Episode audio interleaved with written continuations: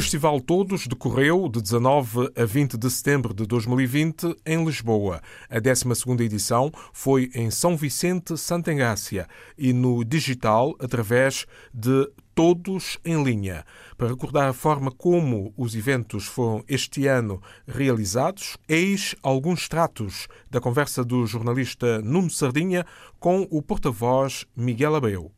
via online pelo nosso site, que é www.festivaltodos.com, porque a outra grande novidade que tem a ver também com o Covid é que este ano também tem muita programação em live streaming e no nosso canal digital, o que permite que qualquer pessoa em qualquer parte do mundo, essa também é coisa boa no meio desta crise, possam acompanhar mais de perto, por exemplo, os concertos da Selma Wamus, os concertos da Orquestra Todos, o concerto do Barroco Fado com o Ricardo Ribeiro e Ana Quintans no Panteão Nacional, ou, por exemplo, o espetáculo circo da companhia belga, que tem o espetáculo Almeida, o Circos Marcel. Portanto, eu diria que a outra novidade ainda tem a ver com o facto de termos muitos espetáculos ao mesmo tempo, para evitar a concentração do público e forçá-lo a dispersar-se pelas diferentes salas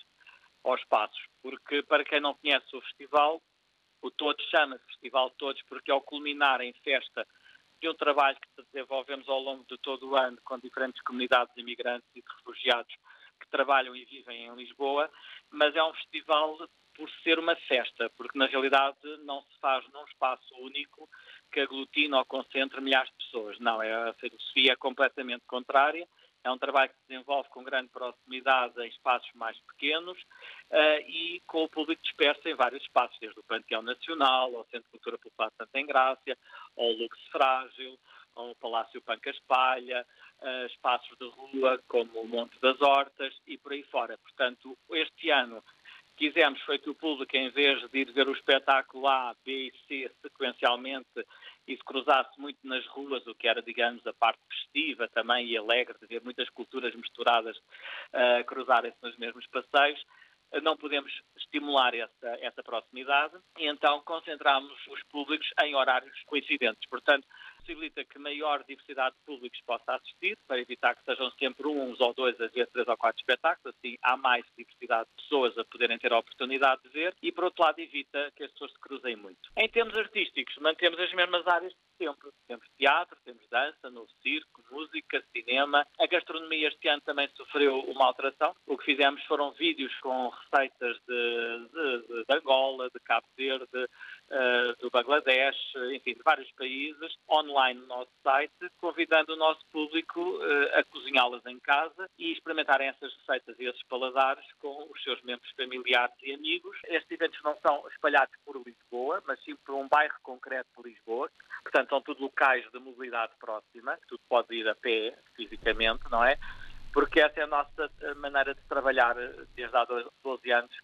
esta parte. É escolhemos em cada três anos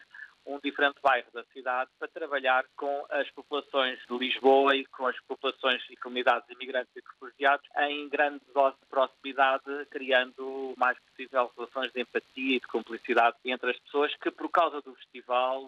eh, das atividades paralelas que o festival faz, como workshops vários,